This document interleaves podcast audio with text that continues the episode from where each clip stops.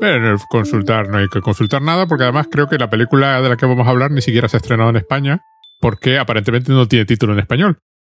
No, no, yo de distribución en España no, al, menos de manera, de manera oficial, más allá de que no se la hayan puesto en alguna filmoteca o algo así. Sí, asumo que eso sí. Eh, nosotros la hemos visto en Movie, con lo cual sería una buena oportunidad para explicar qué es Movie, eh, que es un servicio de streaming para gente rara a la que le gusta el cine extraño, porque antes funcionaba de una forma muy curiosa. Todos los días una película nueva y todos los días salía una película anterior. Duraban lo que duraba el mes. Al final del eso mes. Sigue, eso, sigue estando. sí, eso sigue estando. Pero antes era eso. Es decir, la veías o desaparecía el mes y entonces ya no la volvías a ver. Ahora han abierto lo, que llaman la videoteca, donde ahora mm, todo el catálogo de movie lo puedes ver. Y están ahí películas, pues bueno, ya hemos hablado, por ejemplo, de San Soler. San Soler está ahí. Es un servicio muy raro, muy raro, muy raro, porque. Vamos a ver, ¿cómo lo voy a explicar yo? Es para gente a la que le gusta el cine que se sale de lo convencional en todos los sentidos de la palabra convencional. De pronto ponen esto, ponen arte y ensayo, ponen San Soler, ponen unos documentales en blanco y negro hechos en los años 60 en un lo que parece un oceanográfico parisino sobre caballitos de mar. Hay cosas brasileñas, cine iraní, este tipo de cosas, o de pronto te ponen una película de troma sin despeinarse automáticamente, o que vi el otro día, un corto de Popeye el Marino contra Sinbad. Sí. Que está muy bien, que es de Fleischer. Y creo que fue, no sé si ganó el Oscar, pero creo que fue candidato al Oscar. Vale, es un servicio curioso, curioso, y es uno al que yo no, a mí no me, no me gustaría renunciar. No es que vea todas las películas. El caso es que últimamente, últimamente ha, subido un poco de, precio. Al principio costaba 5 euros al mes. Al principio era más barato, ahora lo fueron subiendo poco a poco. Sigue teniendo algo que no tienen muchos, bueno, creo que no tienen casi ningún servicio, que es un, servicio de referidos, una opción de referidos que tú ah. puedes, eh, digamos, pues si le pasas un enlace a un amigo y ese amigo se da de alta en el, en el mes gratis, pues te dan a ti un mes gratis más. Entonces así puedes ir acumulando. Yo conozco a gente que la tiene hasta 2.200 a base de, hasta el año 2200, 2300 a base de referidos. conocemos gente que lo tiene, ¿no? Sí, sí, que, que, a base, que a base de, ir acumulando referidos, pues, pues te sale a un precio bastante razonable. Ahora creo que está en 9.95. Pues lo que pasa es que esos 9.95 incluyen ahora la, la videoteca. Claro, antes eran 30 películas, ahora son no sé cuántos es. Si te gusta el cine un poco que se sale un poquito de lo común, un poquito y un mucho de lo común. Está, muy bien la, la videoteca porque eh, está, obviamente tiene su buscador, ¿no? Que tú puedes buscar la, película que tú quieras, pero después pues tiene una serie de como de, colecciones, ¿no? Pues documentales, por ejemplo, ahí está el de el de Soleil, cortometrajes, que está el, muelle, ¿no? De, Chris Marker. Hay una sección de mujeres con cámaras de cine, después eh, de ciclo de cine indio, eh, foco del Festival de Cannes, de hecho el Festival de Locarno, en su última edición, parte de su programación la puso, la puso aquí también. Y después, pues, eh, eh, obras maestras de la década de los 40, es decir, que de repente pues, te encuentras películas de Fritz Lang, de Rossellini, de, de, cualquier, de cualquier época.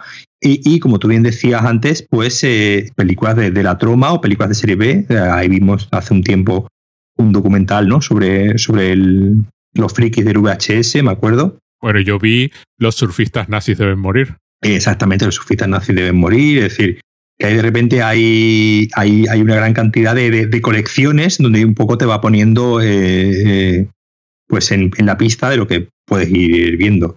A mí una parte que me interesa muchísimo es que tienen una selección de cortos súper interesante, porque claro, no son, algunos cortos son totalmente abstractos, tienen alguna de las obras primeras, ¿cómo se llamaba este señor?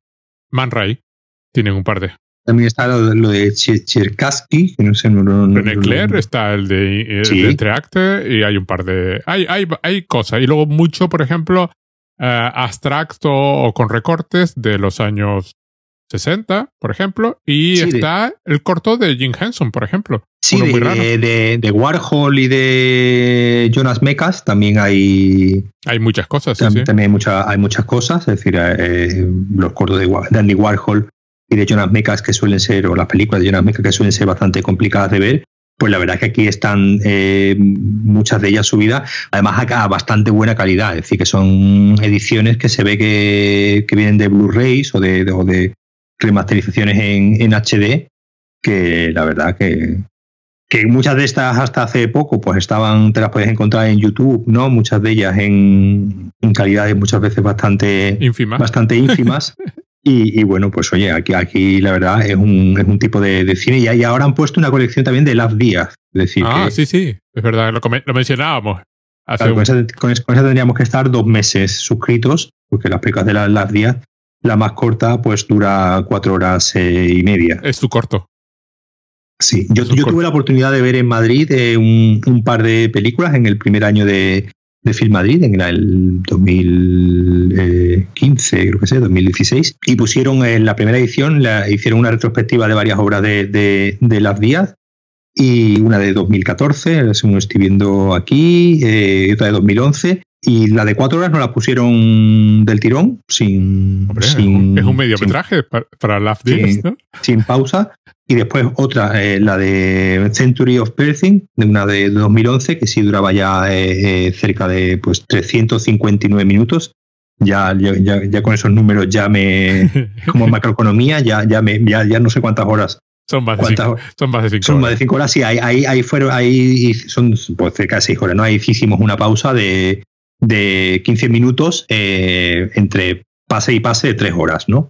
Un pase de 3 horas, eh, pausa de 15 minutos y otro. Y la verdad es que yo, que yo lo disfruté mucho, yo lo disfruté mucho. Eh, y, es algo que es algo que es un poco como lo de la diferencia entre ir a estudiar a la biblioteca o estudiar en tu casa. Esto en un cine, digamos, lo que habíamos, lo hemos hablado otras veces, ¿no? Creo, eh, esa idea de estar en el cine y no poder salir de ahí, no poder escapar y que el, tiempo lo está manejando, en este caso el proyeccionista, y es lo que hay, es decir, no puedes levantarte, obviamente sí te puedes levantar al baño y tal y tal, pero no es lo mismo que como si lo estás viendo en tu casa. De hecho, yo creo que yo creo que no he visto ninguna película de Love Díaz en mi, en mi casa. Yo he visto Belatar, no sé si vale. También, también vale. He visto El hombre de Londres de Belatar he visto yo en el cine eh, El caballo de Turín. El caballo de Turín. ¿Cuánto dura el caballo de Turín? Pues tres horas y media. bueno, es un corto, tampoco es. Y que es un tipo de, es un tipo de cine que a mí verlo en mi casa, me, yo te digo, me, me, me, cuesta.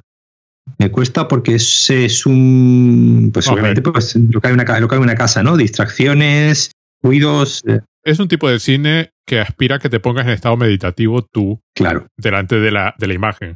Eso en la sala, a oscuras, con gente que está haciendo lo mismo que tú, pasarás por todos los estadios de, esa situación. Es decir, ¿qué estoy haciendo aquí? ¿Qué llevo?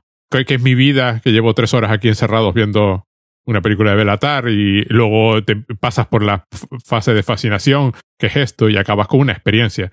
Son películas que son experiencias y la experiencia en casa es muy difícil de reproducir ese tipo de experiencia yo, te he contado que yo, yo eh, allí en, tu tierra, en La Coruña, eh, vi eh, una película de 5 horas de, Stan Brakhage, que era, además, proyectada en 16 milímetros, con el, proyector, el ruidito del proyector y, tal. Con, solamente teníamos una pausa entre cambio de rollo y rollo a la hora. Y, y, claro, lo que tú dices, eso.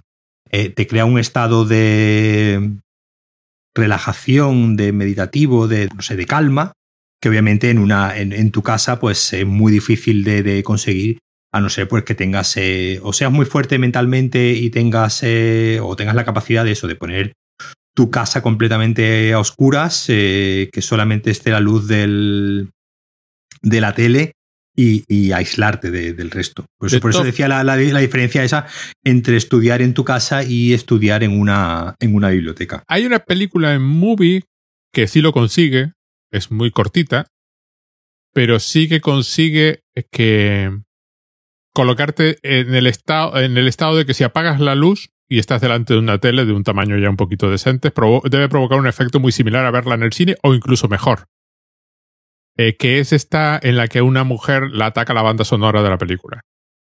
La, la de, la de Peter Cherkasky, ¿no? Esa, esa misma. Eh, no recuerdo. Hay, hay, hay, varias. sí, pero hay una que esta es la de Lente. La de Outer Space. Eh, sí. donde básicamente es el ente, la película El Ente. La película El Ente, sí, fotograma de la película El Ente. Eh, recombinado y retorcido, y llega un punto en que la, que la pantalla empieza a parpadear a, tal frecuencia que tú la estás viendo a oscuras como la vi yo ah, en el dormitorio, en plan potente, y llega un punto en que empieza a parpadear que lo que ves es un túnel de luz surgiendo de la tele, porque ves para el ojo se empiezan a formar paredes a tu alrededor porque la luz va cambiando a tal velocidad que el ojo no le da tiempo a compensarlo. Entonces, no es que veas el cambio de luz, pero claro, el ojo pues tiene el tiempo que le da para responder y como que se forma un vórtice a, partir de la tele. Claro, eso es un efecto, en el cine debe ser espectacular. Yo tuve la oportunidad de, ver esta, esta, en concreto en el, en el cine en, Sevilla, en el Festival de, Sevilla, de, cine europeo que hacen a veces, pues eh, siempre hacen una pequeña retrospectiva ¿no? de algún autor eh, experimental y alguna, alguna sesión. Y yo tuve oportunidad de, verlo y sí, sí, realmente. Claro, e, esta, e, esta en este caso dura nueve minutos, dura nueve, nueve minutos. Claro, imagínate que esto obviamente pues no, no, es algo que tú pudieses soportar durante 20 o 25 minutos porque obviamente te da un ataque epiléptico directamente. Sí, pero bueno, lo que quiero decir es que es de estas que el efecto que está buscando, que es precisamente ese, eh, lo, puede reproducir en la pantalla de la televisión sin ningún problema. O sea, a esta no le, no le falla. Como está jugando con la luz, mientras lo que tengas delante puede emitir luz, mm, le da igual. Bueno, Movie está llena de películas así. Es un sitio muy raro para gente, como me dijo un amigo una vez, al que le gustan las películas raras como a ti. Añadió la TIC como en plan Y la que tenemos ahora es de estas cosas que pone Movie, una película de la que todo el mundo habla bien y que yo solo conocí porque tú me dijiste que la habías visto en movie y asumo que para ti fue tan descubrimiento como para mí. Luego leyendo sobre esta película, es una película famosa, al menos en sus círculos, súper bien considerada, eh, no hay críticas negativas de esta película. No. Súper desconocida, por lo menos más allá de la gente que eh, luego he encontrado artículos sobre ella y referencias, que es Funeral Parade of Roses una película japonesa del año 1969 dirigida por, lo tenía por aquí, así, Toshio Matsumoto, que además es una película muy muy curiosa en blanco y negro, cuatro tercios, un blanco y negro espectacular, increíble, una película muy experimental, pero vamos a ver, no sé por dónde empezar. Quizás hablamos un poco del argumento de la película. Yo esta película la descubrí en Movie eh, cuando hace un par de años o tres que la pusieron que la pusieron en el ciclo este de 30 días, ¿no?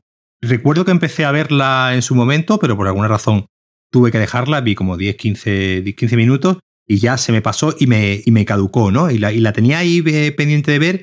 El caso es que es una, una película que, por ejemplo, está eh, en el, Letterbox, en, hay un listado, ¿no? De las 250 películas mejor valoradas, ¿no? En el Letterbox, que es esta red, eh, una red social, ¿no? Sobre, sobre películas y está, y está ahí metida. Es decir, que hay muchas veces cuando no, cuando no sé bien qué, ver, o bueno, pues tiro, ¿no? De esa lista de 250, pues de que hay muchas que todavía no, no, he visto. Y esta la tenía pendiente. Digo, ah, mira, voy a ver. Y, vi que estaba en movie. Digo, ah, mira, pues, pues voy a verla. Recordé por, qué me estaba gustando cuando la estaba viendo, pero la había dejado de ver. Y la verdad, y te lo comenté y te dije qué cosa más impresionante de película acabo de ver.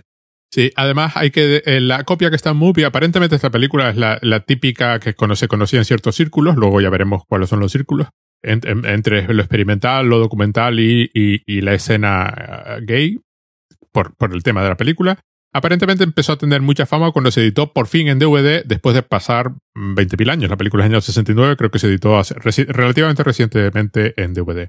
La versión que está en Movie es una, la 4K restaurada, que se ve de fábula. Es, espectacular. es espectacular. El argumento. El argumento gira alrededor de un bar gay que en, el, en Shinjuku, en el, en el Tokio del año 69, operado por un señor que se llama Gonda y que tiene pues una serie de travestis en, trabajando en el bar para que atiendan los clientes. La madame o chica principal se llama Leda, que es mm, eh, una travesti más estilo más antiguado, más geisha, con la que Gondo vive y mantiene una relación. Pero la chica popular es Eddie, que es mucho más joven, mucho más moderna, y con la, la que Leda se enfrenta abiertamente. Todo esto que estoy contando, lo estoy contando que parece, que parece coherente. La película esto mm, está todo fragmentado y hay que ir recomponiendo a la medida que la ves, ¿no? Tanto Leda como Eddie viven abiertamente como mujeres. Hoy los llamaríamos trans, pero bueno, en la película hacen una distinción y, los llaman travestis, pero no, hoy no sería. Eddie lo abandonó su padre en algún momento. De hecho, cuando se le ven fotos de su padre, las fotos están quemadas con un cigarrillo de su madre. La madre, pues, abiertamente se reía de su hijo y no lo consideraba capaz de ser un, un hombre. Y Gonda eh, establece también una relación sexual con Eddie eh, y le promete todo, llevar el bar, porque si no Eddie se va y estas cosas, le da se enfada también, y no, no, no, no sé qué, este tipo de historias están peleadas, hay escenas de pelea y al final se descubre, eh, Leda eh, se suicida, se descubre que, vamos a ver, esta es la parte complicada. Gonda aparentemente descubre que es el padre de Eddie. Es algo que no queda claro porque la película juega con esto. Eddie no queda claro, pero se da a entender que no sabe que Gonda es su padre, pero aún así se arranca los ojos en plan Edipo Rey en Shinjuku en Tokio en 1969. Y sale a la calle, finalmente, sin ojos, con los ojos ensangrentados, por supuesto, las cuencas vacías, en lo que parece una performance final y luego ya aclararemos por qué, por qué digo lo de performance final. Y así es como acaba la película. También en unas escenas estas retrospectivas eh, de recuerdo se da a entender, pero nunca queda nada realmente claro, es decir, que Eddie mató a su madre. Con lo cual sería una, una inversión completa de Edipo, donde aquí mata a la madre y se acuesta con el padre. Pero eso es un elemento que no tiene la más mínima importancia en la película. Está usado como, yo diría que como armazón, un poquito para colgar lo que realmente le interesa a la película. De hecho, los aspectos importantes de la obra de Edipo Rey eh, no están reflejados en aquí el descubrimiento no está el descubrimiento. Gonda aparentemente lo descubre, pero Eddie aparentemente no. Da un poco igual si se descubre o no se descubre. Eddie se arranca los ojos como porque encuentra el cuerpo de su amante destrozado, mm, como podría haber hecho cualquier otra cosa. Eh, hay, por ejemplo, por haber referencias, hay referencias también a, a Blancanieves. Hay continuos juegos con los espejos y, se, y se dice en, en, japonés lo de espejito, espejito. Kagamio, kagamio, ¿no? Vamos, que es una película que toma una serie de elementos de cultura occidental, los mezcla con cultura japonesa y hace una película que no está interesada para nada en esos elementos, que está más interesada en la vida de estas personas, de, una comunidad gay claramente fuera de la sociedad establecida, en Shinjuku, en medio de una época de gran confrontación política, porque claro, estamos hablando del 69 cuando los enfrentamientos de todo tipo con la policía en Japón. Y Shinjuku era uno de los centros de donde pasaban todas estas cosas. De vez en cuando en la película se ven eh, también la performance de un grupo de la época que se dedicaba a hacer esas cosas. En este caso están como desfilando con cenizas y máscaras puestas y, y en plan como un desfile militar. Se les ve. Hacían ese tipo de cosas. El grupo es real, la grabación es, es real de cuando estaban allí son marginados de la sociedad, efervescencia y después la parte curiosa es la combinación entre cine experimental y documental que tiene esta película. De hecho, encontré una cita del Matsumoto, del director, diciendo que a él le fascinaba por igual el cine experimental y el cine documental, porque considera que cada uno tiene una carencia claro. que, que puede ayudar a compensar. El cine experimental puede acabar, acabar quedándose en sí mismo, o sea, es en su propio ombligo, dando vueltas, y el cine documental es incapaz de reflejar el estado emocional de los personajes.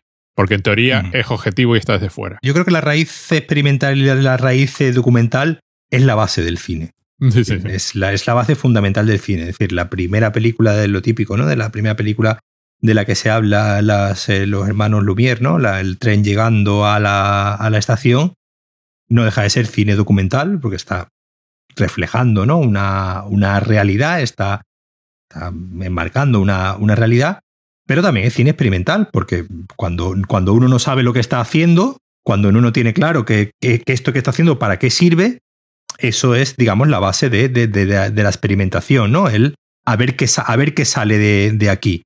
Entonces, eh, eh, eh, cuando se habla de cine experimental y de cine documental, siempre van muy, siempre van muy, muy, muy ligados muy ligados los dos, precisamente por eso, porque es muy, es muy difícil separar ambos.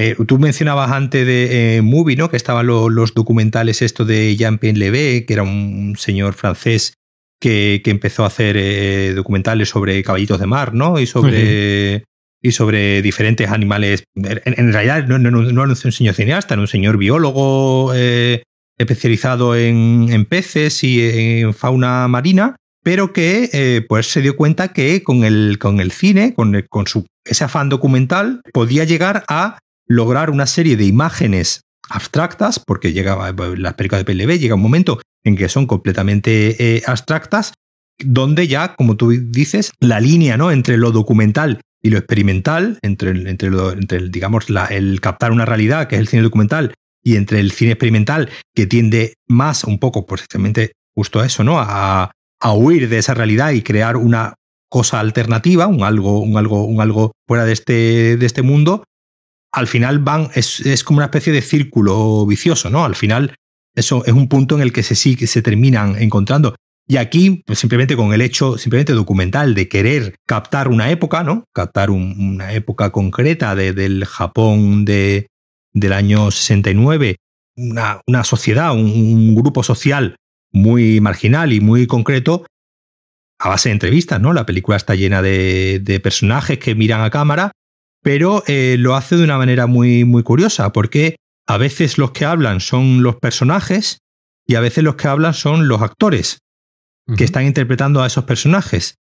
Con lo que tú no llegas a, decir, no llegas a saber, aunque, aunque yo creo que es, que es evidente, si esos actores realmente son travestis o transexuales, ¿no? Como se les denomina en la, en la película, o son unos actores interpretando a esos personajes. Obviamente, yo entiendo que sí son unos transexuales, en este, en este caso, que están haciendo de esos, eh, de esos personajes.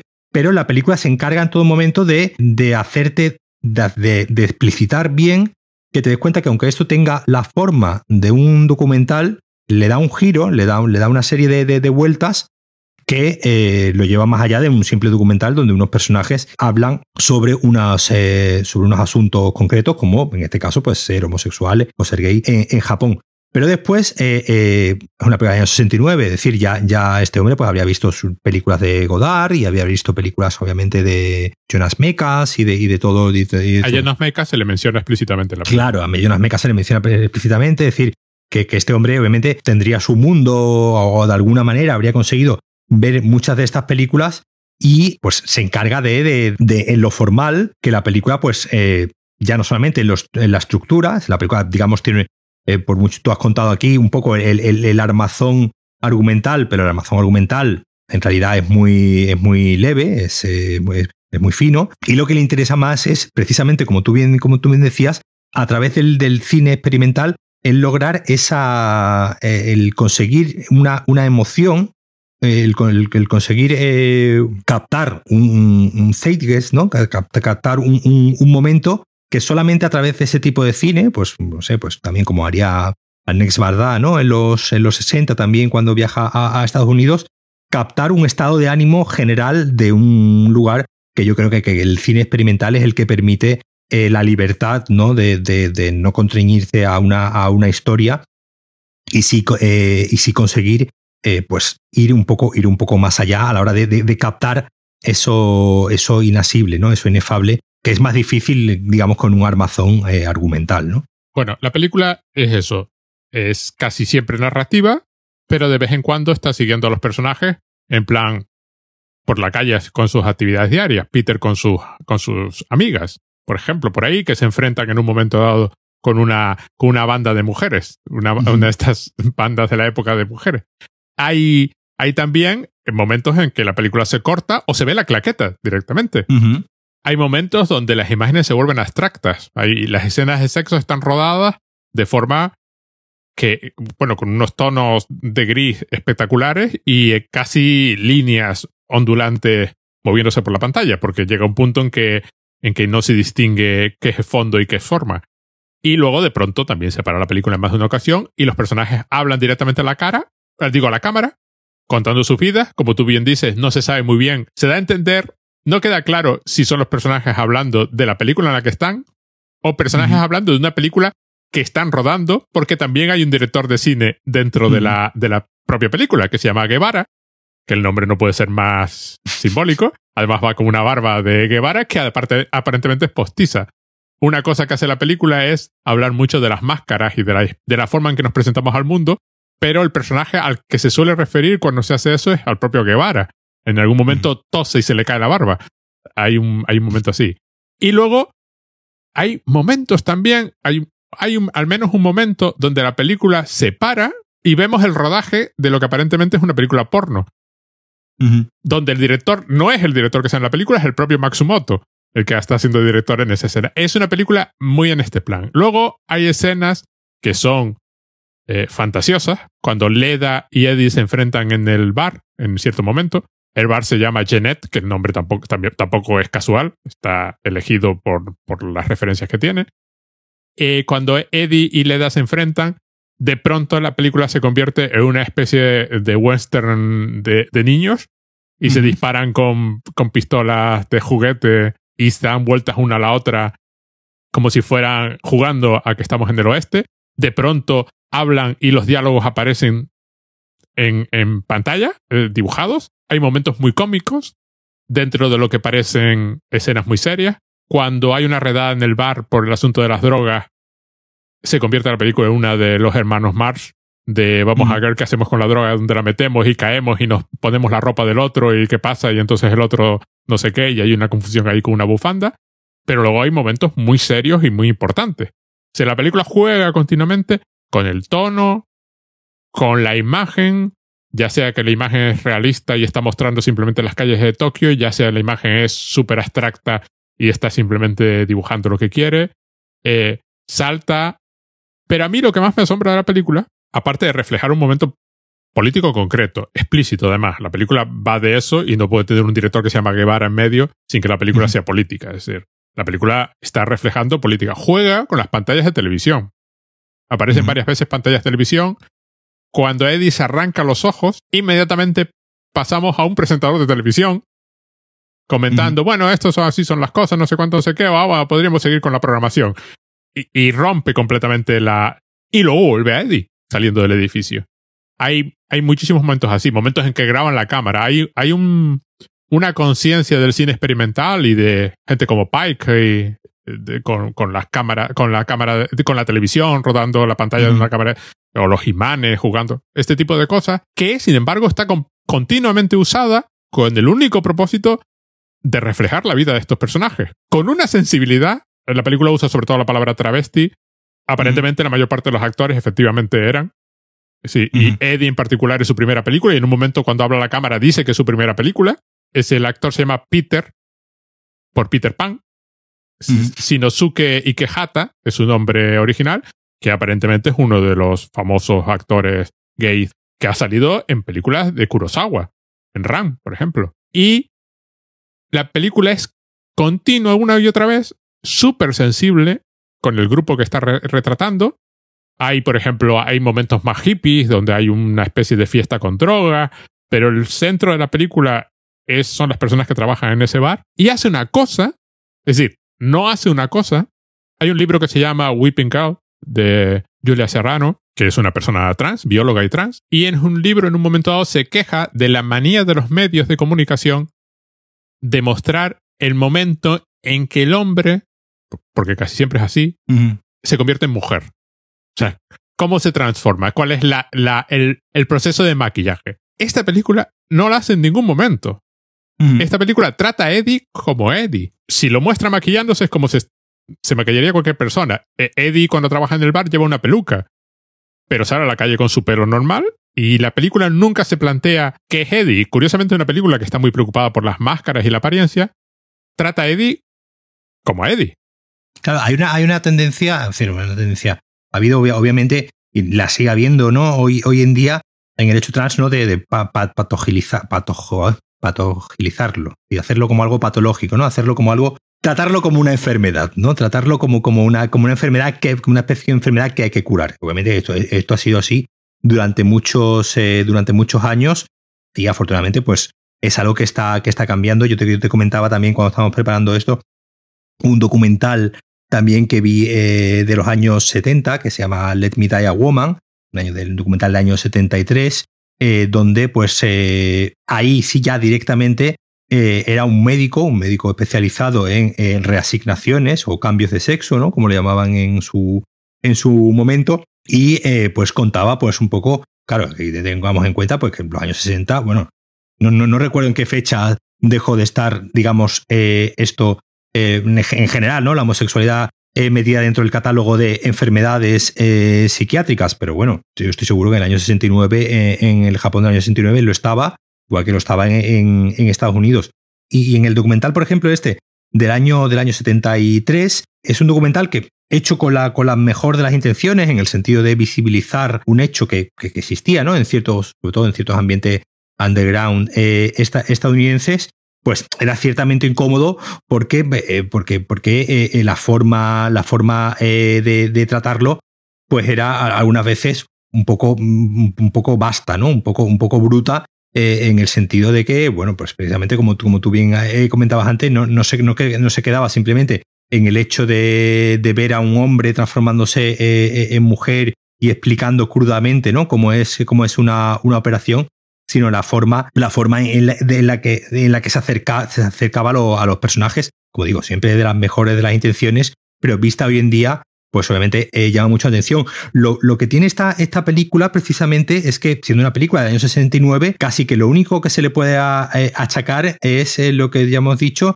de una cierta terminología de confundir travesti con transexual, que obviamente pues en esa época tampoco estaría la cosa muy, muy clara a nivel de terminológico, pero más allá de eso, el resto de, acercamiento que hace a los, eh, a los diferentes eh, personajes es de una sensibilidad y, un cariño y un entendimiento como muy poco eh, habitual para una, para una película de la época y yo diría que para una película prácticamente de, cualquier e, época, porque aunque, aunque obviamente los, los, muestra como una serie, como una serie de víctimas ¿no? de, la, de la sociedad, porque desgraciadamente es lo que eran y es lo que, lo que siguen siendo muchos, muchos de ellos, no los muestra con condescendencia de que sientas eh, pena o lástima hacia, hacia, hacia ellos, sino al contrario, ves unas personas que lo único que quieren es vivir su libertad, ¿no? vivir su, su, su vida, y ahí el, el dispositivo formal en general del cine eh, experimental, ¿no? Pues lleno de cortes, lleno de, insertos o lleno de imágenes, muchas veces, ¿no? Hay una imagen muy recurrente de, unos culos, ¿no? Con unas flores. Eh, sí, sí. Con, una, flor, con una, flor. Con una, flor, ¿no? Con una margarita, una margarita creo que, creo que es. Eh, que, que, lo usa, ¿no? Varias veces durante, durante la película, que lo, lo, mete así de vez en cuando como, como inserto, que crea una imagen además muy, muy bella. Dicho así, un culo con una flor, pues eh, eh, te, puedes imaginar, pero eh, en sí pues son, son imágenes de, bastante belleza, con lo, que, con lo que es una cosa bastante, bastante curiosa el que este hombre en el año 69 tuviese la, la, sensibilidad o tuviese la, la, capacidad de mostrar una, una película que a, lo que lo único que le podemos medianamente achacar es, lo que tú has comentado del, del término de travesti y, transexual y el resto eh, eh, es una película que, que, sigue estando tan actual y bueno, ya que está mucho, mucho más eh, el debate ¿no? En, aquí en España muy, muy candente. Es una película que, que, parece hecha hace, hace cuatro días, si no fuese, pues obviamente, porque es claramente una obra de, de su época. Hay cosas asombrosas en esta película. Por ejemplo, lo que hace, pero hay cosas asombrosas por lo que no hace. Hubiese sido muy fácil que la revelación final hubiese sido que Eddie hubiese comprendido qué es realmente. En plan, bueno, ¿cuál es?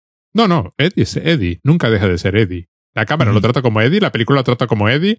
Eddie está del baño, eh, es Eddie en el baño, Eddie se está maquillando. No hay dos Eddies. No hay dos Eddie, no hay cambio en ningún momento. Lo que hace Eddie es lo que hace Eddie. Bueno, pues va al baño de hombres y se, y se pinta los ojos se pasea por las calles, se pone la peluca, se la quita, se va con, con su amante o no se va con su amante. Da igual. Eddie es Eddie. En todo momento. La película nunca piensa que Eddie sea otra cosa. Eddie es la constante, es muy absoluta en una película que está discutiendo pues la sociedad y cómo la sociedad se presenta a sí misma, eh, cómo la sociedad japonesa presume de, de su posición y luego pasa lo que pasa y estamos enfrentándonos en las calles con según qué cosas y... Y sin embargo, para la película Eddie no tiene absolutamente... Eddie y hay que añadir ninguno de los otros personajes. Leda en ningún momento tampoco... Ni, y Leda puede estar enfrentado a Eddie. Nunca se le considera algo diferente a lo que la película está mostrando. El único Gonda y algunos de los hombres y Guevara, por supuesto. Pero los demás personajes, básicamente, la película los trata absolutamente como son. Que es la parte realmente asombrosa en una, en una que está, sobre todo basada en, en por eso decía que es un armazón, más que no, no es el fondo de la película lo de Edipo Rey. Es decir, ella efectivamente en un momento dado se convierte, Eddie se convierte en rey porque consigue el control del bar y manda durante, pues deben ser cinco minutos de película, porque no es más, porque esto sucede muy al final. Cuando Eddie se desmaya, por ejemplo, que se desmaya en varias ocasiones porque le, le sobrevienen recuerdos muy potentes, nunca queda claro si lo que está recordando es realidad o no. En Edipo Rey, Edipo mata a su padre sin saberlo. Eh, la escena que vemos de Eddie matando a su madre, eh, nadie puede afirmar que no sabía que estaba matando a su madre porque le pega una puñalada directamente, ¿no?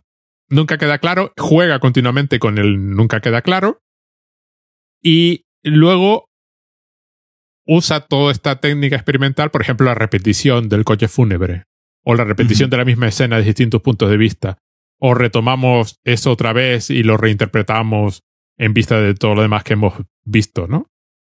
Es continuo y claramente le preocupa ese momento. Es decir, efectivamente, el hombre está interesado en la gente que vive en Shinjuku en ese momento, en el año 69, en este entorno social y político, dentro de una película que a todos los efectos es una película experimental y podrías verla como película experimental. No hay ningún problema. Es, es efectivamente. Empieza fabulosa como, como imagen, como abstracción, como el plano este continuo que hay como de la, de la sala de la casa vacía, ¿no? Con la mesita y la silla y tal, que está todo tan perfectamente colocado. Aparentemente, luego estuve leyendo, el, el proceso del cine avant-garde, del cine vanguardia en Japón en esa época era muy potente, habían salido muchísimas distribuidoras empeñadas en distribuir, y muchos de estos cineastas se formaban precisamente, que es por eso, de ahí la referencia que hay en la película, a en este cine medio porno, que no era del todo porno, ¿no? Claro, sí, eh, esto surge también un poco que por eso la película se estrena en Estados Unidos, una cosa bastante curiosa que prácticamente al año siguiente, en el 70, se, se, estrena en Estados Unidos porque, bueno, eh, obviamente en Estados Unidos esta película se vendió como, como lo que se llama un exploitation, ¿no? Como una película erótica eh, o vagamente, vagamente erótica, y obviamente dirigida a unos eh, a un público muy concreto. En, Estados Unidos pues pues surge no en, los años en los años 70 un fuerte movimiento de, de cine de cine experimental donde se empieza a, a tratar ciertos temas. Ya no son solamente pues antes hablábamos de, la troma no la troma es un poco heredera no de, de, ese de ese cine un poco contracultural que surge en los años 60 y los años 70 donde el tema sexual pues es muy obviamente y el tema queer el tema gay pues está muy, muy presente. Obviamente en Estados, en Estados Unidos está el nombre de Kenneth Anger, ¿no? Como el gran, eh, como que, que, lo acabo de ver ahora mismo y sigue vivo. Yo, yo, pensaba que yo pensaba que estaba muerto y acabo de leer eso que, es que, tiene, que tiene 90, 93 años. He entrado, he un momento a mirarlo y, y, tiene 93 años. Yo pensaba que yo, yo, yo, yo ya lo hacía muerto. Este, este es el famoso de, yo ya lo hacía, lo, hacía muerto. Es un hombre que hace un cine, un cine eh, experimental, ¿no? También en los años, en los años 60 eh, y, 70, y que, eh, digamos, es, prácticamente el, el, no el creador, pero sí un poco el que, el que crea el icono del, del macho, del macho gay, ¿no? Del macho gay con los, con los pantalones de cuero y los tirantes, ¿no? Y el, y digamos empieza a, quitarle, a, quitarle, digamos, la, la, feminidad al gay, ¿no? Es decir, de, manera que el, que el hombre homosexual eh, puede tener una imagen tan masculina como cualquier hombre eh, heterosexual. En cambio, eh, entonces el cine de Kenneth Anger es, un cine muy, es un cine muy bruto, ¿no? Es un cine que va. A era muy fetichista de, lo, de los moteros, ¿no? De, de, de, esta idea del.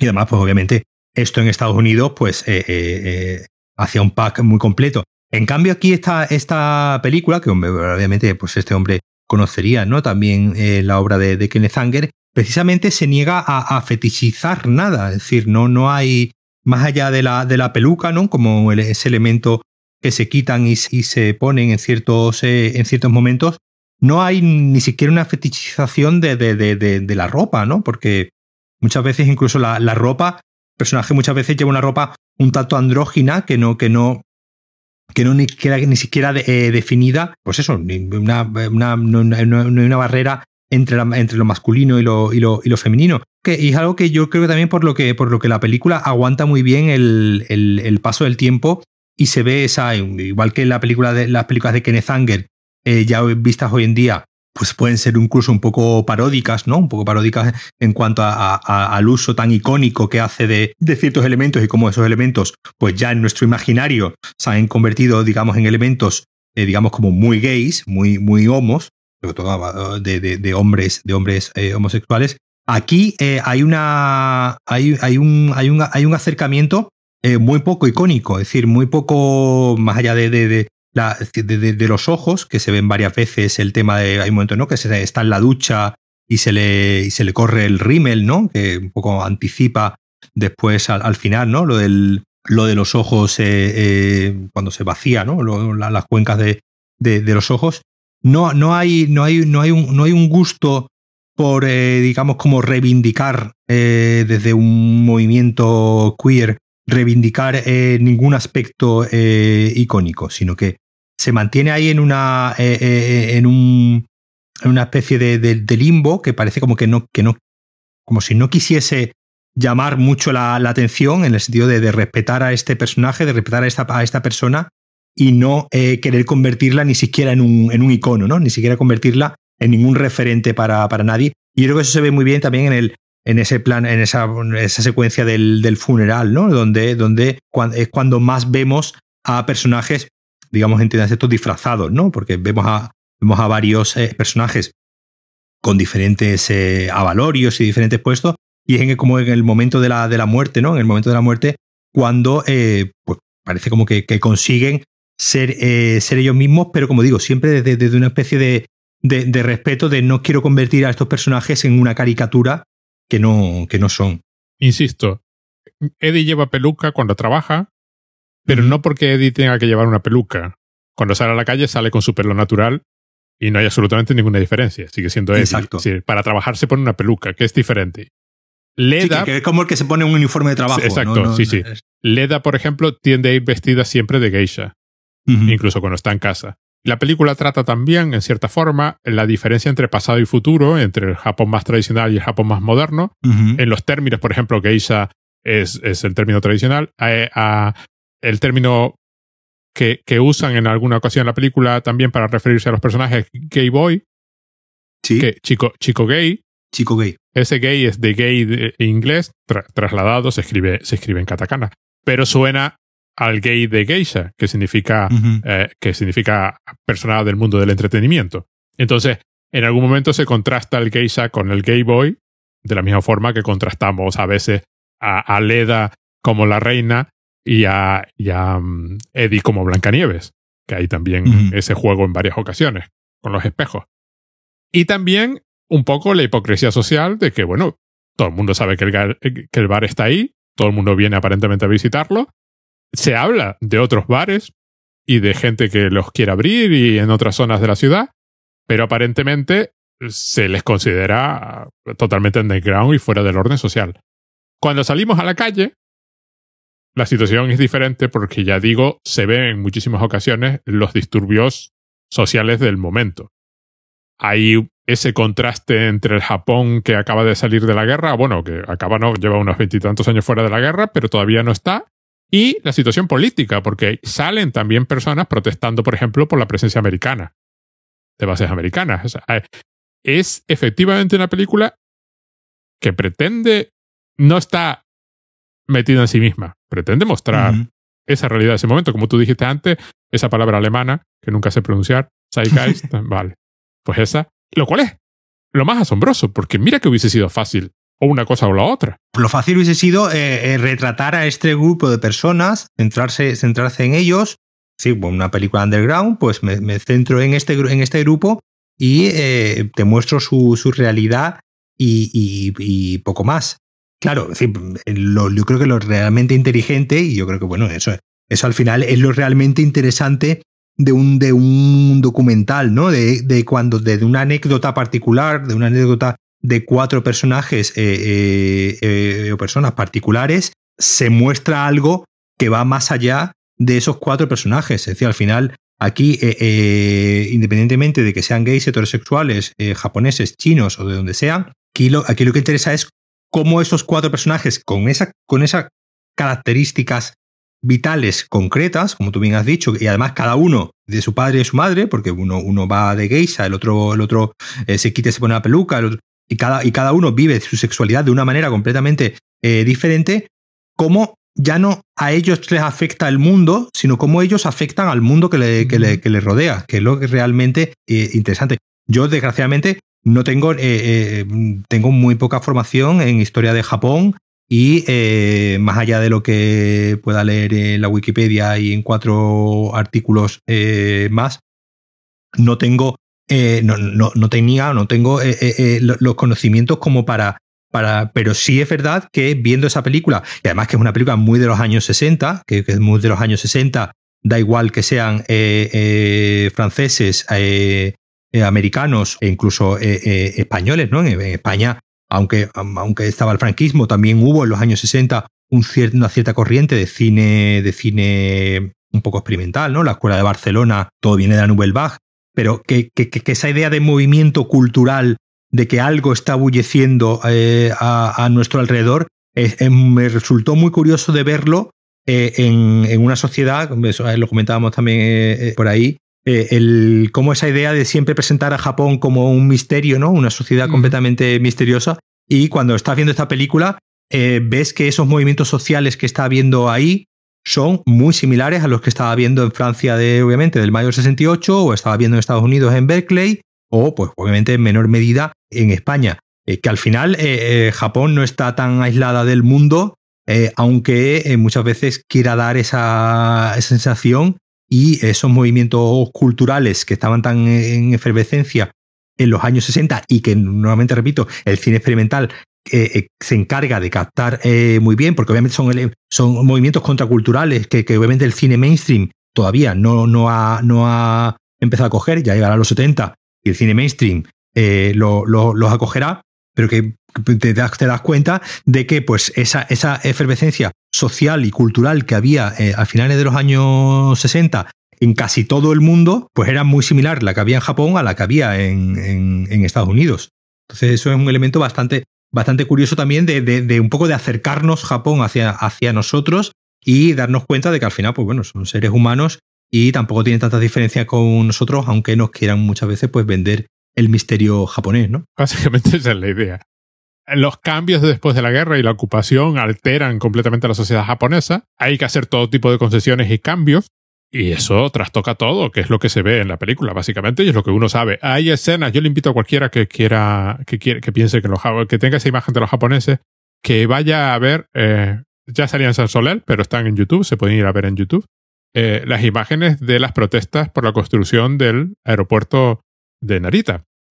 Mm. Que uno piensa, el aeropuerto de Narita siempre estuvo ahí, ¿no? Un día hubo que construirla y hubo que expropiar terrenos para hacerlo, pero no expropiarlos, mm, comprarlos porque los agricultores tenían mucho poder, porque habían sido previamente territorio imperial y creo que de hecho quedó una granja en medio de Narita que no vendió. Y entonces este, rodea el aeropuerto y hay túneles por debajo de la granja porque para ir de una zona a otra del aeropuerto porque no vendió. Y punto, no vendió. Y lo es interesante ver los enfrentamientos entre los que protestaban por la construcción del aeropuerto y, la policía, que son verdaderas y absolutas batallas campales. Hace un par de días me pusieron una de estas cosas de, bueno, lo bueno de esta distopía en la que vivimos es que cada uno tiene el mundo cyberpunk que tal, Estados Unidos no sé qué, Estados Unidos, Japón es Japón. Entonces esa imagen de que Japón es una especie de, de burbuja que vive aislada del mundo, por supuesto no es verdad. Por ejemplo, el, director de la película comentaba, tiene otro comentario, diciendo que a él le influyen los neorrealistas italianos y la vanguardia. Claro. Claro. Es un, es un cóctel súper interesante. Es lo que hace interesante esta, esta película. Claro, no te esperas algo así. tiene un personaje que se llama Guevara, es decir, no puede estar más... También es verdad que, por ejemplo, los japoneses eh, tuvieron muchísima, muchísima influencia francesa, sobre todo en literatura, cuando, a partir de... Claro, hay referencias, hay citas de, en francés. Ah, el, el, el grupo se llama Zero Jigen, que era el que hacía, hacía performance por la calle, eh, a veces desnudos y en plan orgías. No se ve nada de eso en la película. Aquí lo que se ve es una especie de procesión fúnebre, que ya de por sí retrotrae a varios aspectos que luego la película trata, ¿no? Esta época también el, del, cine en, en, Japón es un poco ahí, pues como, como ocurre en todo, al final, como ocurre en, en todas partes, es una, es una especie de, de, rebelión, ¿no? De revolución contra pues los, los cineastas, digamos, que, que venían de la, de la época, ¿no? Que de aquí, de de, esta se, reconoce, ¿no? Como la, como la nueva ola japonesa, un poco cogiendo, ¿no? El nombre de la, de, la nueva ola eh, francesa y hay dos, dos directores, ¿no? Nagisa Oshima y Shoei Mamura, que, eso, que serían los dos, eh, eh, los dos grandes nombres del, digamos, del, del, cine de japonés moderno, ya, ya de, de, de, como digo, de principios de finales de los 60, principios de 70, donde se empiezan a tratar, eh, bueno, pues eh, Nagisa Oshima tiene la de El Imperio de los Sentidos, ¿no? Que es una película, pues, muy, eh, muy sexual y una película donde ya el, el y sobre todo esa, ese gusto tan japonés de mezclar eh, sexo, violencia y gastronomía, ¿no? Es, son como tres, son como tres, tres elementos ahí que por alguna razón eh, el, cine japonés pues siempre, o el cine japonés obviamente más dedicado a, esto, pues siempre se encarga de, de, conseguir mezclar. Pero claro, es que al final al final es eso, por mucho que ya, ya obviamente ya podríamos hablar de, la, las razones, ¿no? Como tú bien has dicho, del, final de la guerra y la, digamos, eh, un poco el dominio. Eh, estadounidense y occidental que se empieza a, imponer, pero al final estas, rebeliones son las mismas que se producen en el resto, del planeta.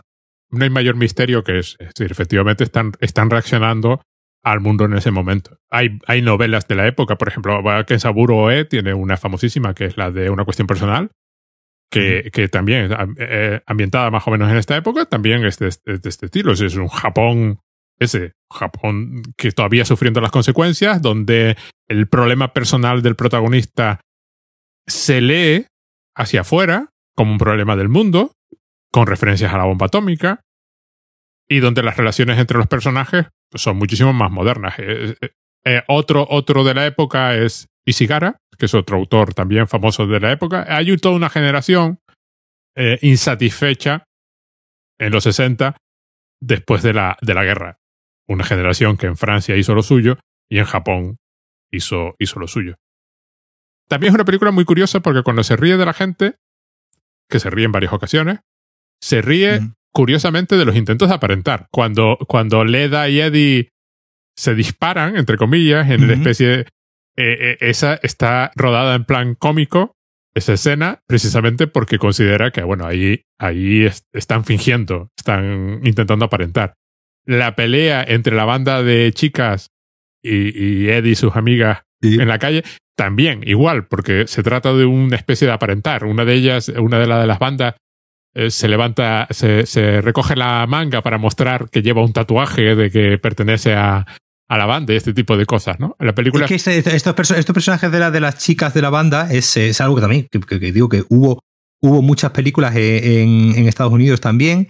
Eh, era, era muy habitual las películas de, de, chicas en una banda, ¿no? De la, de, de, chicas como, como rebeldes, ¿no? Que se, que se, pues en, Estados Unidos, pues obviamente como eran moteras, era, había mucha película de eh, mujeres moteras, y aquí eh, vemos esos personajes de esas, de esas chicas, que como digo, fue un subgénero, pues igual que aquí pues en España, pues a finales, a mediados de los 70, ¿no? Tuvimos el, el cine kinky, ¿no? Pues eh, un poco es, es el, el, mostrar de repente que, que se convierten en protagonistas, ¿no? Esos, esos personajes que obviamente pues no son eh, personajes moralmente eh, positivos, son personajes pues, normalmente eh, delincuentes y que de repente pues, se convierten muchas veces, como digo, en ciertos entornos de cine exploitation, ¿no? De un cine comercial, pero de, de, segunda, de segunda y, tercera categoría.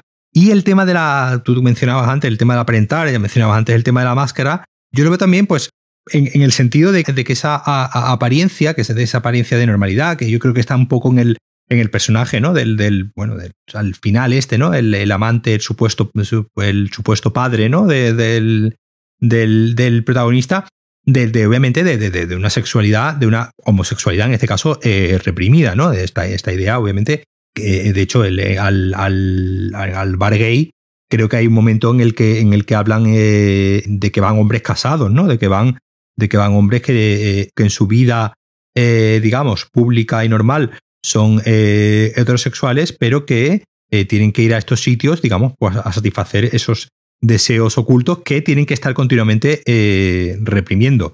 Esto es algo que, que, que obviamente es muchas veces intrínseco, obviamente, a la, a la, a la época donde, donde la, homosexualidad todavía, la homosexualidad y, el transvestismo y transexualidad era todavía un hecho directamente en muchos sitios penado. Yo no sé, no sé cómo, cómo, cómo estaba la cosa en Japón en cuanto a, legislación, pero bueno, aquí, aquí en cierto modo se habla con mucha naturalidad y al final, bueno, al final como ocurre en todos sitios, todo el mundo sabe al sitio al que ir, todo el mundo sabe dónde se reúne y al final lo que interesa siempre es, digamos, como que, como que estén apartados y que no, y que no se vean. Y si hay un contacto, eh, que sea siempre como lo más discreto posible, ¿no? En esa, en esa idea, como tú decías, de, de aparentar, de que no se vea que realmente eh, esto es lo que hay. Sí, no que es lo que da a entender esta película. Es decir, que hay una parte mm.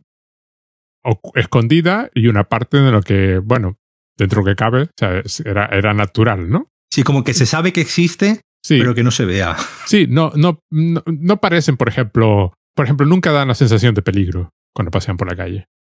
Uh -huh. Nunca dan la sensación de que están haciendo nada, nada malo. Nada, nada malo en el sentido de que si te descubren. Te puede pasar es, es, un tema a investigar porque es curioso, porque la película, claro, uno tiene la percepción de un Japón hiperconservador y la película es del año claro. 69. Claro, no. Claro, no, no, y se, y se mueven con una naturalidad eh, por el. por la ciudad, ¿no? Y por el, y por el mundo que, que, que, que, llama, que llama la atención, por eso, pues precisamente uno, uno, se, uno se esperaría a que fuese algo más, más digno, ¿no? De, de, de ser, de ser escondido al menos en, en, esa, en esa época. De hecho, cuando Eddie se pasea, lo que la película destaca es la naturalidad con la que Eddie se pasea. Uh -huh. Excepto una vez en que, la, en que la acosan, pero se da a entender que la acosan como podrían haber acosado a otra cualquiera. A no otra es, mujer. Sí, sí. El peligro es ser mujer en la calle, no ser Eddie en la calle. ¿no? Sí, sí, exactamente. Lo que sí es bastante curioso es, es la relación un poco de, del, del, cine japonés en general, de, de bueno, en general, de, de, lo japonés, con lo, con lo, con lo erótico, ¿no? Con, con, de hecho, hace poco recuerdo que, que os eh, habían puesto en, en filming eh, una serie de, de, de, películas de ya de principios de los años eh, 70, un poco como el, el, el destape eh, japonés, donde, uh -huh. bueno, ya, ya, antes mencionaba, ¿no? A yo el, el, como he dicho antes, el Imperio de los Sentidos, que precisamente una película, pues, pues una película eh, bastante bastante eh, erótica, pero que, eh, y, según he estado leyendo, pues había una, como un movimiento ¿no? que era el román porno, ¿no? que era una, serie de novelas, eh, de novelas eróticas, pero después, bueno, si, si, como lo sabrás, por ejemplo, en el, en el, cine porno japonés, pues se pixelan ¿no? los, los genitales, ¿no? No, no, es, no es como el cine porno occidental o del resto del, del mundo. Entonces, eh, hay una, hay una, hay una eh, cuestión que pues supongo yo que, estará estudiada eh, de una relación un poco extraña ¿no? de, de, lo de los japoneses o de la cultura japonesa en general con el, con el tema del, del cuerpo y con el tema de la, de la sexualidad, ¿no? Bastante curiosa. Pues hay una de las escenas, ya cambiando un poco de tal, el desfile funerario que sale en la, en la película es el del grupo este que comenté antes, Zero Jingen, eh, que van todos vestidos con traje como en, y, y, botas, llevan trajes, botas y como urnas.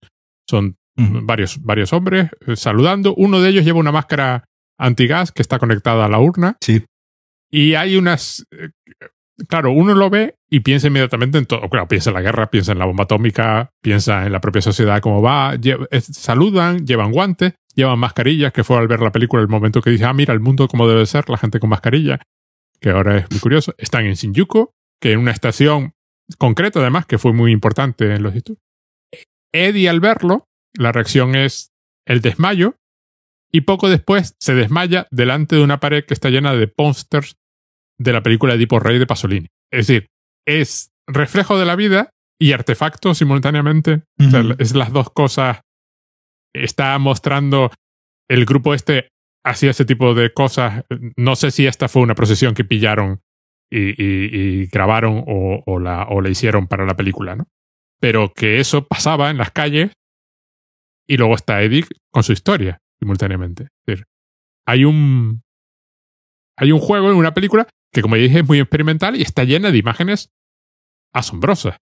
me encantan. es una película muy bonita de ver, además. Porque además es llegan unos momentos en que solo con el blanco y negro, sin hacer nada más, llega un punto en que todo está tan blanco con apenas unas pequeñas manchas de gris que se vuelve todo completamente abstracto, que además conecta con una exposición que Eddie va a ver de máscaras, mm. donde hay una grabación continuamente de fondo hablando de las máscaras, que también vuelve a producirse un desmayo por ahí. Y se vuelve eso increíblemente abstracta y luego las imágenes de la gran ciudad, de Shinjuku también, o de, Tokio, pero en Shinjuku en concreto, cuando, cuando están jugando con una especie de, de sillón hinchable, que es completamente blanco, que es como un globo, y están jugando como como, no al fútbol, pero a lanzárselo unos a otros, allí en medio de una esplanada enorme que es toda gris, menos ese punto blanco, que al principio no sabes lo que es, qué es lo que está saltando de un lado a otro, y luego la cámara se va acercando hasta que ves que, que es un, uno de estos sillones hinchables. Hay tomas de la, de la ciudad que son como muy, muy, muy a pie de calle, Cinema Verité, ¿no? Sí. La tienda. Eh, Leda está ahí en la esquina esperando. Cámara, lo, cámara al hombro completamente. Sí, sí, sí, pero aparte como muy realistas, ¿no? Sí, sí. Eh, Leda estaba ahí, nos vio. Eh, luego se vuelve a ver y vuelve a ser realista. Pasa el coche fúnebre, que también. Pero luego de pronto la cámara está elevada y lo que estás viendo es la gran ciudad que es... No sabes dónde empieza un elemento y termina otro. Que se vuelve otra vez de nuevo abstracta por la mm. distancia. Las luces, hay un cartel de Minolta ahí de pronto eh, saltando. Es una película que, que, precisamente es muy, es muy, luminosa, como tú, tú has dicho, es decir, esa, esa idea del, del blanco. Y, y, es, una, es una película eh, donde mm, parece que es una película blanco y negro, pero, pero donde parece que se ven muchas veces los colores, ¿no? Eh, es una película que, que, que, que da pena, en cierto modo, muchas eh, pensar cómo podría ser esta película en color, con una, una paleta de colores vivos, porque Muchas veces eh, eh, eh, en, el, en, la misma imagen parece que los colores están como queriendo, ¿no? sí, sí, sí. Como queriendo, como queriendo salir, aunque obviamente pues, pues, es una película en blanco y negro. Pero tiene, tiene, esa, tiene esa, esa, capacidad de, de, de, de, ser visualmente, como digo, más, más allá de los temas de los que estamos hablando, ya es una película que, que, que visualmente es, es, es, eh, vedla en la pantalla lo más grande que podáis y si tenéis un proyector, ponerla en el proyector. Eh, porque porque porque es porque sí porque es una porque es una película eh, muy y dentro de las imágenes duras no que, que tiene porque bueno la imagen está de, del, del, final no de ella sacándose los ojos pues es bastante explícita vamos de hecho sí es muy, es muy, es muy es muy explícita, pero no deja de ser una imagen de una belleza muy, muy potente que después, que sería otra cosa también que el cine japonés haría también posteriormente en el cine de terror a la hora de, de, usar esa, esa, idea de ya del, del sadismo extremos y de las imágenes, eh, ahora mismo se me viene a la cabeza, no sé si conoces una película que se llama Audition de Takashi Miike. Sí, sí. pues entonces, pues cierto, pues en cierto modo, claro, cuando, cuando, cuando, cuando yo vi eso de, de los eh, de, de, sacándose los ojos de esa manera tan, tan explícita y tan, y tan, y tan gráfica, eh, eh, se me vino a la cabeza esa, pero esa película es del año 96, ¿no? 97, es decir, ya es una película de los años, de los años 90. Y también, pues, ese, ese, ese gusto de muy, muy japonés por el, por cierto, sadismo muchas veces en las imágenes, pues rozando ya una belleza eh, muy, muy, muy malsana, pero también muy, muy, muy inquietante. Creo que la, película conjuga muy bien todos esos aspectos de, eh, eh, de visual, de estética, e, ética, ¿no? A la hora de demostrar a unos, a, unos personajes en un entorno concreto, sociológica, es una película que, que, que además tiene muchas, muchas lecturas, porque te podríamos estar hablando de ellas en, los diferentes vertientes que, que, tiene, podríamos estar hablando, mm, eh, se, pueden hacer ensayos o tesis doctorales incluso sobre, sobre cada uno de los aspectos individuales de la, de la película, de, de, la gran cantidad de, de riqueza que, que, tiene y es algo que, y algo, como te digo, que a mí me sorprendió mucho cuando, cuando la vi y por eso te la, te la recomendé. Es que además la lectura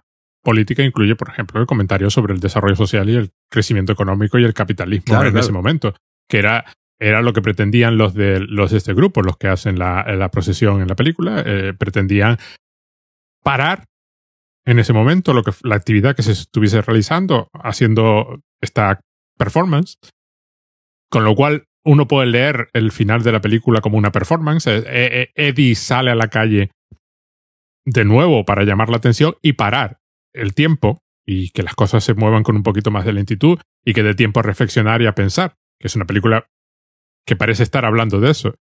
Pero a mí una cosa que me fascina de la película, aparte de formalmente es preciosa, es decir, y además cómo es capaz de cambiar. Por ejemplo, eh, es súper luminosa, pero el bar es más oscuro, pero juega con las cortinas, que son muy oscuras. Los personajes entran y salen de detrás de las cortinas.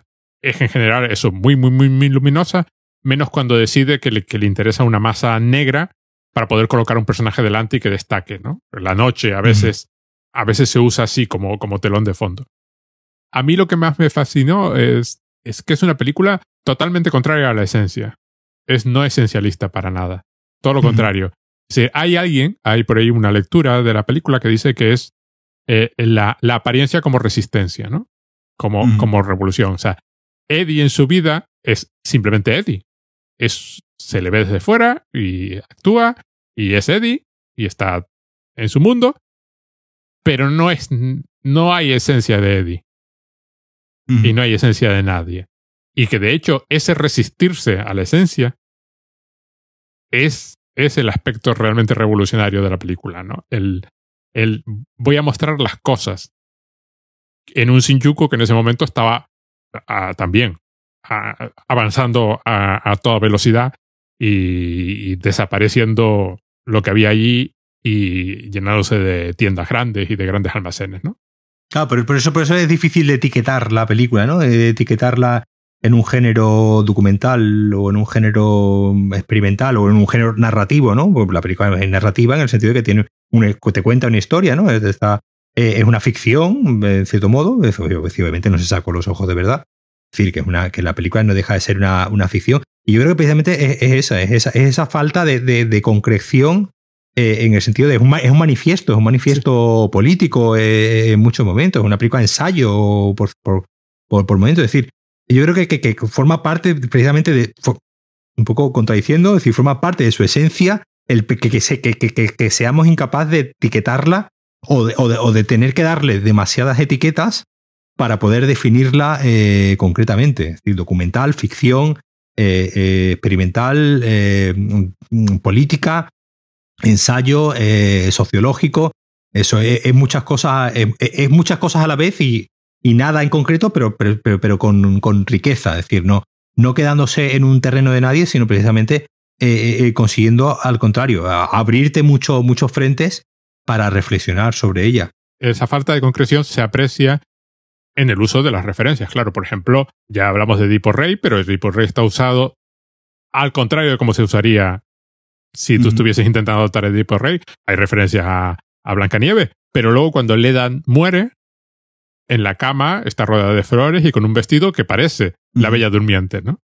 Y además, eh, hay las propias referencias culturales de estas dos muñecas con las que supuestamente hizo magia. Eh, en una aparece con los ojos clavados, que, ya, que es el final de Eddie, y la otra, pues, está atravesada. Y la parte estética, por ejemplo, el propio suicidio de Gonda, está tratado con, con un esteticismo también dentro de que es una escena dura y, y, además no intenta ocultar el sufrimiento, no es estos suicidios donde... No, no, no. El personaje lo pasa fatal. Sí, es cruda. Es cruda. Pero cae al suelo y queda...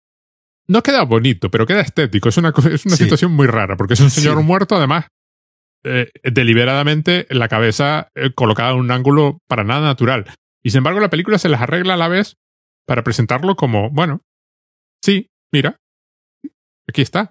Pero no, no, no en su crudeza y en su esteticismo simultáneamente, que es uno de los logros que me parecen más, mm.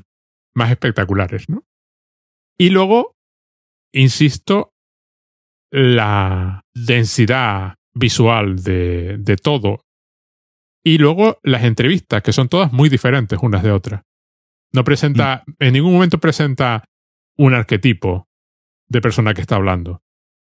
Eh, eh, son, son gays, pero, pero cada uno cuenta una historia diferente, cada uno lo vive de una forma diferente. Y huye, huye, totalmente del, estereotipo, es decir, huye, pues un poco, poco mencionaba yo antes el, cine de Kenneth Anker, que precisamente lo que hace es construir ¿no? un, un, icono muy fuerte, ¿no? sobre un icono muy, muy claro sobre eh, la homosexualidad y aquí y aquí continuamente te está abriendo como nuevas vías con, y que cada personaje, digamos, tiene una, una libertad que, que, incluso eso, incluso la calificación de gay o como tú decías antes, ¿no? Gay boy o geisha o, travesti o transexual, incluso esas mismas etiquetas se quedan cortas para eh, los personajes que, que propone, que al final, pues, eh, afortunadamente, pues así es la, la realidad y la culpa es nuestra por querer etiquetarlo todo.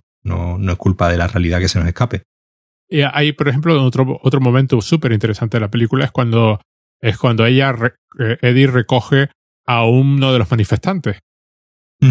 Y, y, lo cuida en su casa durante un momento antes de, tener que irse. Luego como que lo echa porque ya también se tiene que ir. Pero que, que la película eh, también toma ese personaje y lo deja hablar durante un momento, dando a entender que su causa está perdida. Bueno, ya en aquella época ya, en aquel momento cuando se hizo la película ya, ya quedaba claro que no tenía mucho que hacer, pero, pero que también habla y habla explícitamente a la cámara también, es otro de los entrevistados, pero en este caso es uno de los entrevistados por su posición política, ¿no? Y lo mismo pasa con, con Guevara, bueno, Guevara, y, su grupo, que también se da a entender. Pero hay, hay, hay, un poco, en ese personaje, de todos modos, hay, hay un poco de, de, chuteo, ¿no? Hay un poco de. Hombre. De, hay un poco de, no tomarse, de no tomarse en serio, o al menos un cierto eh, cuestionamiento, ¿no? A, a, a, esa. Que es algo también, pues que es algo también muy, muy, muy insólito para la época, ¿no? Porque justo lo que te esperarías tú en esa época era precisamente lo contrario, ¿no? Que Varale como héroe, claro. El, el, cineasta experimental como héroe de... Claro, de ver a este personaje de repente pues como, como un alguien gurú, ¿no? Una especie de... Artista comprometido que, Comprometido y, hace como una especie de, parodia del Guevara, especialmente de... de, de, pues, no sé, bueno, en esta época estaban ya las camisetas de... Sí, pero hace una parodia de... de eh, se, se ríe de las pretensiones del personaje. Claro. El, hecho de que se ponga barba y que la barba sea además postiza y además te, lo dejan claro. Hay, ya, te, ya lo comenté antes, pero esa escena donde se está hablando de la máscara y de... Pero se está hablando de la máscara y, de las apariencias y la cámara está mirando a Eddie. Pero de pronto corta y pasa a Guevara, que estornuda y se le cae la barba. Mm. Y se le queda pegada solo un trozo. Y luego vuelve a Eddie. O sea, hay un dos o tres personajes que la película trata como el foco de, de la risa con respecto a lo que está fingiendo.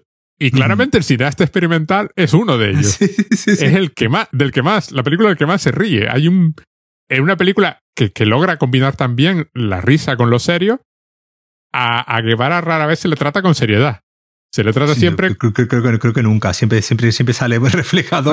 nunca sale. Sí, nunca sale de, del todo. Nunca acaba de quedar del todo perfecto, ¿no? Del todo bien. Mm. Nunca acaba de, de verse en la película como el personaje claramente se ve a sí mismo. Exactamente. Entonces, hay un. Él se, ve, él se ve más importante de lo que la película lo, lo refleja. Aparentemente no es consciente de que él es un personaje secundario en la película. Claramente se cree, el, se cree el, protagonista. Sí, de hecho, la escena cuando, cuando Eddie va a, la fiesta esta eh, de, los cineastas experimentales y ven la película experimental ahí en la tele, el, bueno, no recuerdo si la proyectaban, le preguntan que qué opina. Dice, no, pues no sé, no estoy segura, nunca he visto nada así, ¿no? Y el otro dice, no, es cine experimental y tal, como, como tal. Que supongo que viene a reflejar la idea que tenía el propio Matsumoto de que, de que lo experimental se puede quedar atrapado. El, el, el experimental es, es eh, carne de ombligo, ¿no? Eh, es, es- una forma de, de- de- de- hacer que obviamente sé que se puede quedar en sí mismo y que bueno, no está mal eh, tampoco, pero bueno, siempre como hablamos, ¿no? Siempre sabiendo, siempre sabiendo a lo que jugamos y cuáles son la- las reglas, aunque, aunque se suponga que no, que no hay reglas. Es muy interesante por lo que no pasa en esa escena cuando están viendo la película experimental. ¿no? Aparte que luego a- hablan de drogas y, y es Eddie el que Mm. trae drogas, porque claro, tiene la conexión con Gonda, que es traficante de drogas. ¿Qué no pasa en esa escena? Y es que Eddie no se desmaya. pero sí se desmaya en la, en la, en la exposición. Se da a entender que la exposición es de verdad. Es decir, que lo que sea que las pinturas de máscaras, no son, no son máscaras, son como imágenes distorsionadas, pero se hablan de las máscaras, están reflejando, es algo de verdad que conecta con Eddie, y por eso Eddie se desmaya en referencia a su pasado. Le da un stendhal, ¿no? Sí, o que realmente hay algo real ahí, hay algo de, de Mm. sustancial. Y lo mismo pasa con, con, la, con la, el desfile de Zero Jingen, porque se trata, la cámara lo trata con solemnidad, con seriedad y solemnidad, como algo que está pasando ahí, y además en contraste con, con el cineasta experimental que se queda en su, en su cueva, con sus amigos viendo la película, y los otros salen a la calle, van a la sociedad, y van a, no, no, no, estoy haciendo una performance, pero además una performance que tiene una intención clara social. Es decir, estoy intentando. Y ahí es donde también a Eddie se desmaya. Le- O sea, se desmaya. se da a entender que hay algo claramente real en lo que Eddie está, está viviendo. Bueno, Paco, tu valoración. Pues eh, yo la verdad es que una, una de estas eh, eh, sorpresas, porque precisamente tampoco conocía mucho de ella y bueno, pues yo animaría a quien quiera que se haga el mes de gratis de movie, lo tiene ahí, y sobre todo que se deje que se deje llevar y bueno, y al que le interese más el aspecto queer de la película, pues que vaya con él, al que la- le interese más el aspecto sociológico, pues va a tener también ahí donde rascar. Al que le interese más el aspecto estético eh, simplemente de ver un cine eh, de una época muy determinada y con unas características estéticas eh, muy concretas, pues lo va a disfrutar.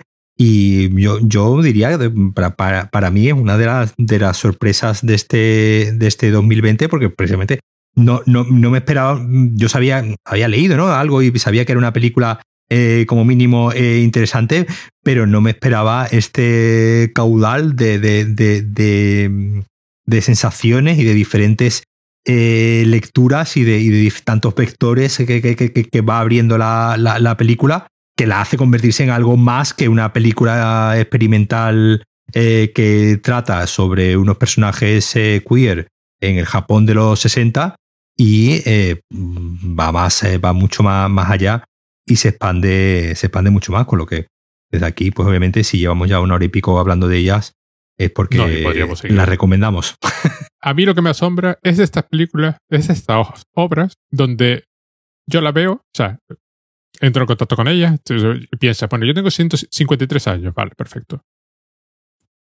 No es que no me interesa el cine y me interesan cosas raras y experimentales. O sea, ¿cómo, cómo esta película no es de las que se mencionan? Porque tú, tú oyes hablar de muchas películas que se repiten Mm. y luego te encuentras con esto y dices, ¿y esta por qué no? ¿Por qué? ¿Por qué, por qué este, eh, por qué este título no, no aparece periódicamente en listas? ¿Por qué no aparece en listas de las mejores películas de, de toda la historia? Podría estar perfectamente en una... ¿Y, ¿Y por qué es aparentemente conocida en ciertos rincones y en otros no? ¿Y por qué parece vivir en su propia, eso, en su propia burbuja?